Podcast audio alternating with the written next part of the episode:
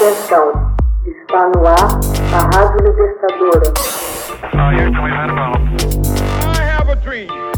Assim sendo, declaro vaga a presidência da República.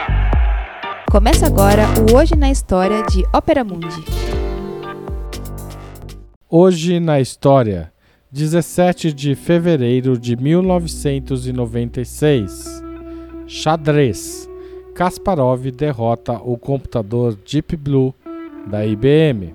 Na partida final de uma série de seis jogos, realizada em 17 de fevereiro de 1996, o campeão mundial de xadrez Gary Kasparov triunfou sobre Deep Blue, o computador da IBM programado para enfrentá-lo. Apesar dessa vitória, Kasparov ganhou três jogos, perdeu um e houve dois empates. O Deep Blue derrotaria depois Kasparov numa revanche amplamente divulgada no ano seguinte. Gary Kasparov é considerado um dos maiores jogadores da história do xadrez.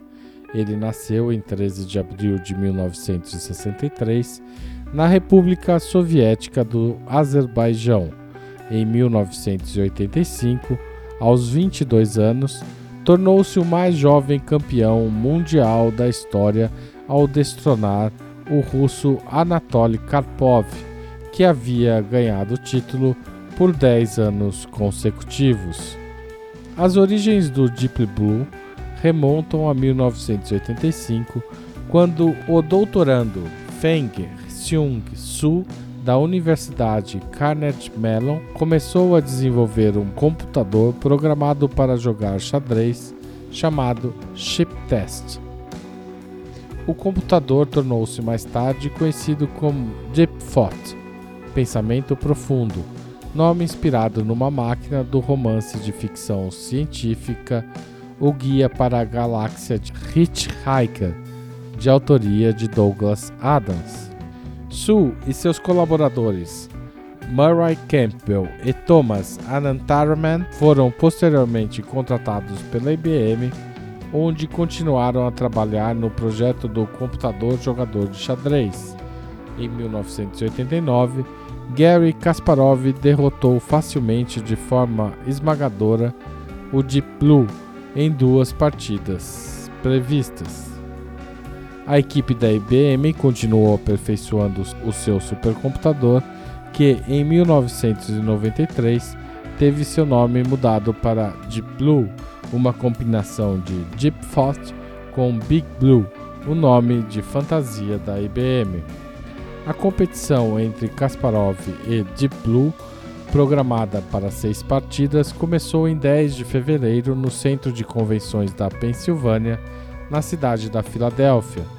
Embora o Deep Blue fosse capaz de pensar 100 milhões de posições diferentes por segundo, o time da IBM não estava seguro do desempenho do computador na competição e Kasparov era o favorito.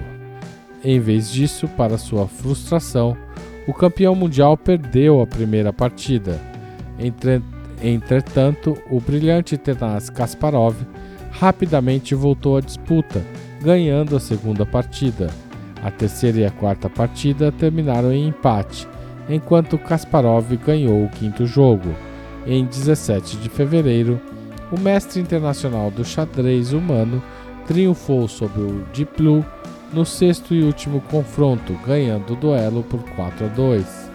A revanche entre o homem e a máquina, também prevista para seis partidas, foi divulgada por todos os meios de comunicação, ansiosamente aguardada e começou em 3 de maio de 1997. A equipe da IBM trabalhou para elevar a qualidade do Deep Blue desde sua derrota para Kasparov. A versão melhorada do computador seria capaz de examinar 200 milhões de posições diferentes por segundo. Kasparov venceu o primeiro jogo, ao passo que Deep Blue ganhou o segundo. A terceira, a quarta e a quinta partida terminaram empatadas em 11 de maio de 1997, o Deep Blue ganhou o sexto confronto, bem como a disputa. A vitória se constituiu em um enorme impulso publicitário para a IBM. Derrotado, Kasparov insinuou que pudesse ter havido alguma ajuda humana ao Deep Blue durante as partidas, acusação que a IBM negou. Kasparov pediu revanche, mas a IBM resolveu aposentar o Deep Blue. Kasparov reteve seu título mundial de xadrez até o ano 2000. Em 2005, anunciou sua retirada do xadrez profissional. Em 2007, foi candidato à presidência da Rússia, mas acabou derrotado por Dmitry Medvedev.